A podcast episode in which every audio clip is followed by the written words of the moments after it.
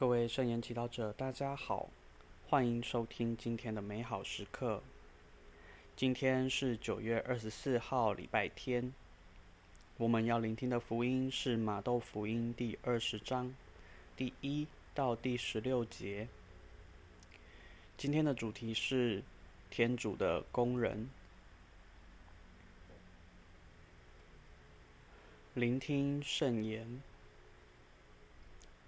那时候，耶稣给门徒们讲了这个比喻，说：“天国好像一个家主，清晨出去为自己的葡萄园雇工人。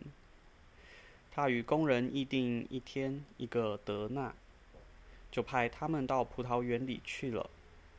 约在第三时辰，又出去，看见另有些人在街上闲立着，就对他们说。”你们也到我的葡萄园里去吧，凡照公义该给的，我必给你们。他们就去了。约在第六和第九时辰，他又出去，也照样做了。约在第十一时辰，他又出去，看见还有些人站在那里，就对他们说。为什么你们站在这里整天闲着？他们对他说：“因为没有人雇我们。”他给他们说：“你们也到我的葡萄园里去吧。”到了晚上，葡萄园的主人对他的管事人说：“你叫他们来，分给他们工资，由最后的开始，直到最先的。”那些约在第十一时辰来的人，每人领了一个德纳。那最先雇来的前来，心想自己必会多领，但他们也只领了一个德纳。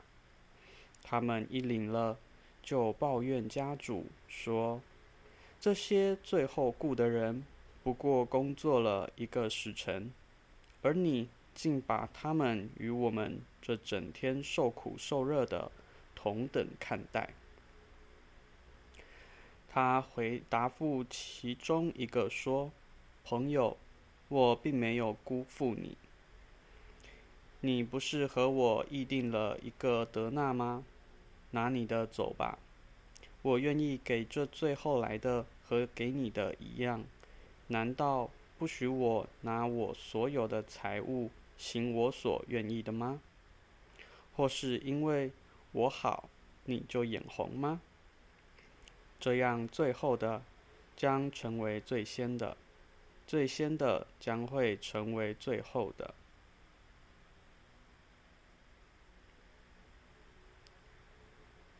是经小帮手，看完这篇福音，很多人心中会有困惑和不解。甚至有少许的不舒服。为什么那些找到的一日劳苦的工人所得到的工资，能和那些晚到的只工作一小一小段时间的人一样呢？虽然经文中家主并没有亏待最早来的工人，的确给了他们一个德纳，也就是当时一天的工资，但。他同样给最后来的工人一个德纳的举动，却不符合人类对公平的期待。然而，今天耶稣邀请我们从另一个角度来看待这个比喻。如果今天的葡萄园指的是天国，那么能够在葡萄园里工作，是天主儿女的福气。而永生就是那个德纳。有些人很早就有机会认识信仰，认识天主的爱，也因为认识天主，让他能够有意识地将一生的劳作用于建设天主的国。这不是一个人能有的最大祝福吗？有些人到晚年才认识信仰，他同样领受了永生。一个德纳，但他在世上能为天主耕耘的日子却不多。有多少人真正和天主相遇，品尝到耶信仰的好时，才体悟和和天主相见恨晚的感受啊？然而，无论我们是早到的或晚到的，天主都给我们一个使命，就是努力邀请更多的人来到葡萄园中。在台湾，天主教徒占总人口不到百分之一，意思是还有很多人在街上闲立，还没找到生命的意义。耶稣常教导他的门徒说：“庄稼故多，工人却少，所以你们应当求庄稼的主人派遣工人来收他的庄稼。”你愿意用你的生命去带领更多的人来认识天主吗？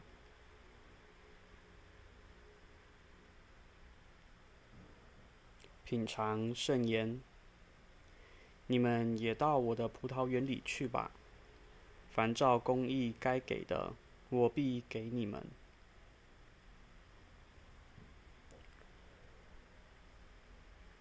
让我们一起活出圣言。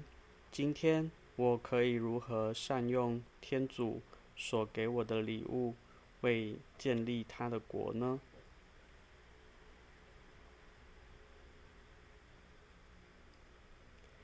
现在我们一起全心祈祷，天主，请让我时时意识到建立天国的急迫性，并用我的生命去宣传你的福音。